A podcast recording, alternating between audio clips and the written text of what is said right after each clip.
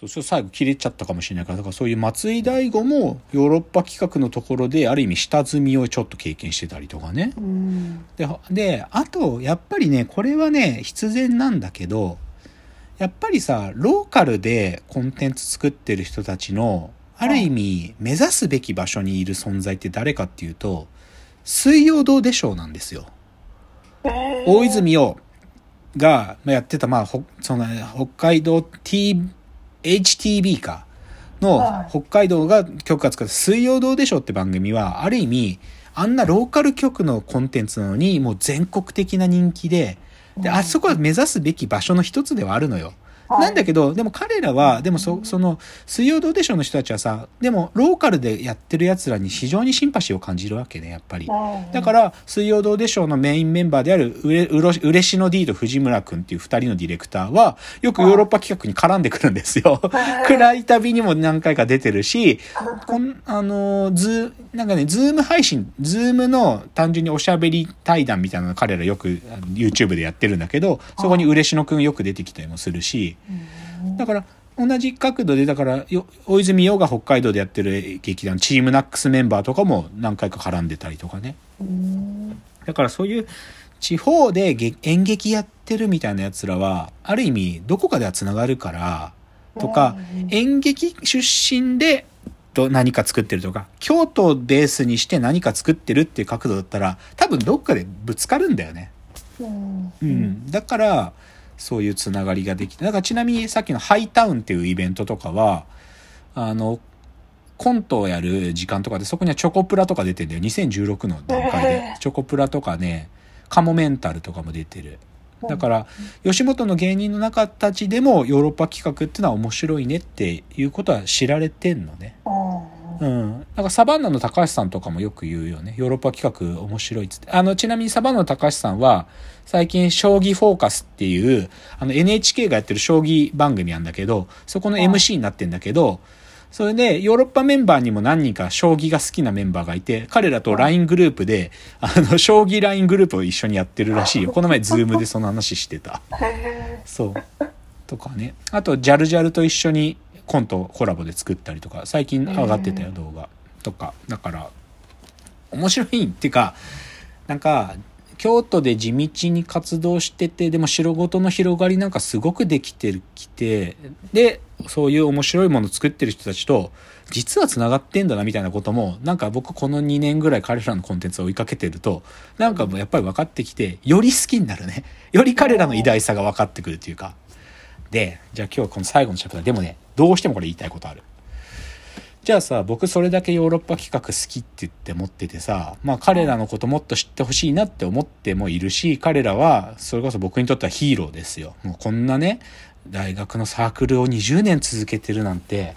なんかもう最高。もう自分の理想とするところでもある。っていう彼らの YouTube チャンネルの登録者数が何人かっていうとね、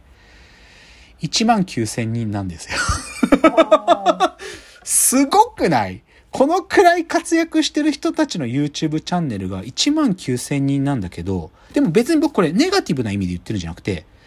これで十分なの、この人たちって。これで成立させられる凄みがあるんだよ、彼らは。なんか、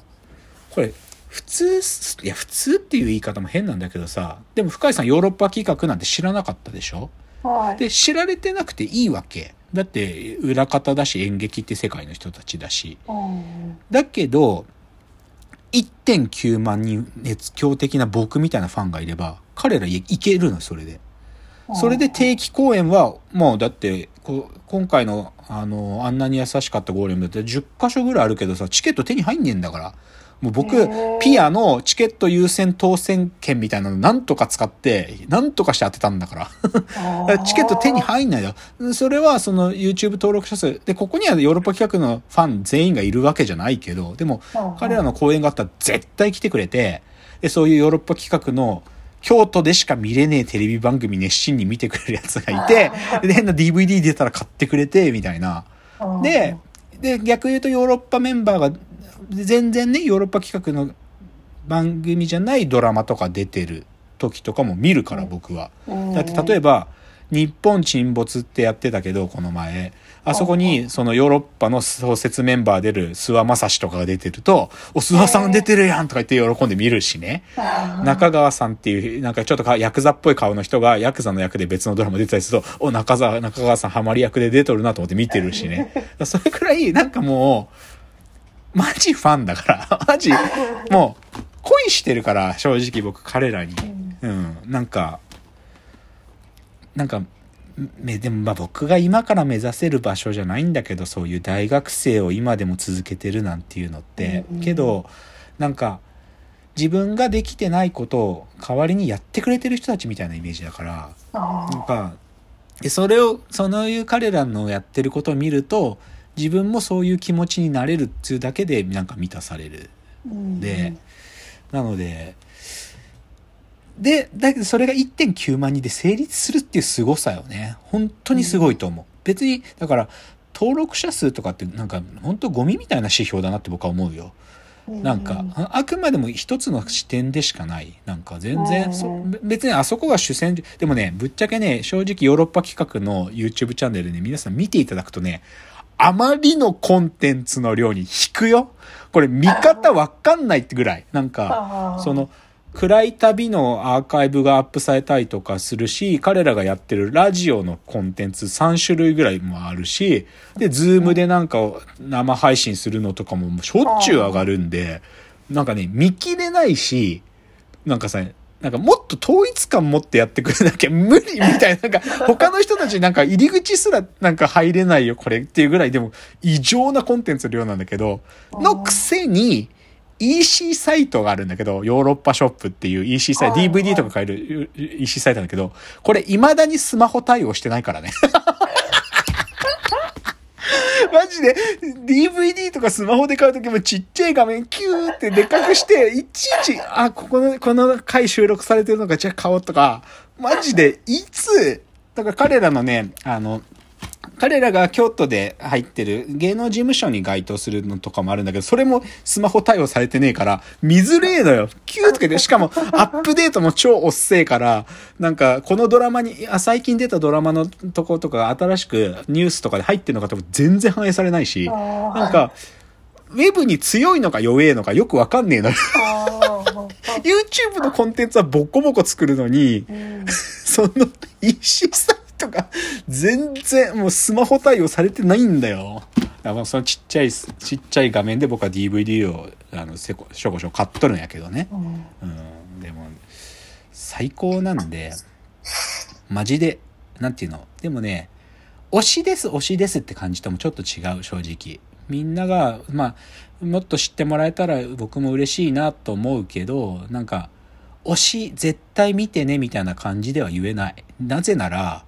だって、ぶっちゃけ、なんか、田舎のあんちゃん好きになってるみたいな話なんだもん。なんかさ、田舎のあんちゃんにいいダチがいてさ、あいつすっげえいいやつだからさ、なんか、紹介したいんだよね、みたいなことってさ、なんか、別なんか、関係性によって迷惑な話じゃない？なんかさ、田舎のあんちゃん紹介されたって困るわ、みたいなさ。でも、そんな感じなのよ。なんか、すごい好きなんだけどさ、田舎の友達がめちゃくちゃいいやつらでさ、みたいなノリだから、で、ばっかなんだけど、なんかもう最高なんよね、みたいな話をしてるわけで、だから、絶対見ようね、みたいな話じゃなくて、なんか本当に僕が彼らに恋してますっていう、そういう話ですね。うん。なんだろうな。でも、なんかそう言われちゃうと、とっかかりが一個も生まれないからな。なんか一つぐらいこれをまず見たらっていうのなんか一個言ってあげたい気もするな。とね、そうだなどれだろうなえっ、と、大年のスケボーを見に行く旅っていうのがあるんですよ。その、これフルで上がってます、YouTube に。大年のスケボーを見に行く旅っつうのがあって、大年っつうのはさっき言った、お耳に合いましたらの脚本も書いてるような、あの、どっちかというとスタッフメンバーの一人です、大年っつうのは。で、なんだけど、ある時ね、その大年がね、京都で、まあ、まあ、じみんなで、なんかそのスタッフメンバーで飲んでた時に、大年がね、酒飲んで気持ちよくなったのか、ある公園の前通った時、俺ここでよくスケボーやってるんだみたいな、らしくないこと言ったらしくってそれを番組の中で、大年がスケボーやってるらしいから、3つさせてもらおうっつって、それをいやらしくみ、大年のスケボー見に行くってことをやるのよ。で、大年は、別にスケボー本気でやってるわけじゃなくて、ちっちゃいこうペニーってやつ乗ってるから、でもそういうね、なんかさ、ちょっとでも生きったことするやつをひたすらいじるのよね。例えば、役者、あ、あもう一個あるのは、中川さんをもう一度バズらせようの旅とかもあるんだけど、中川さんっていうこれ役者メンバーなんだけど、中川さんが、なんか東京で、肩に猫乗せて、自転、一輪車乗っている人の写真を撮って、5度見したっていうツイートが、8000リツイートぐらいされてバズったと。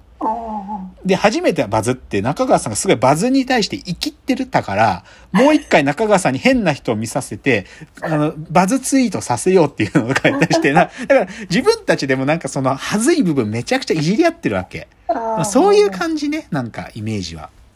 もう超大学生っぽい。最高だなって思う。なんかう。んそういうのね、ぜひちょっと見つけていただいてね、見るとわかります、彼らの人となりが。うん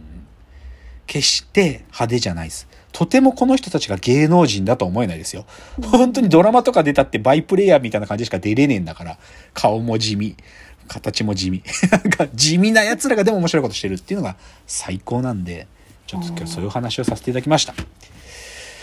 まあ、演劇の話ね、なかなか説明むずいし、アクセスしづらいんだけど、まあちょっとたまにはいいんじゃないかということで。うんはい。じゃあまたご意見やご感想などフォームからいただけたら嬉しいです。お別れの時間がやってまいりました。わーわー言っております。お時間です。さよなら。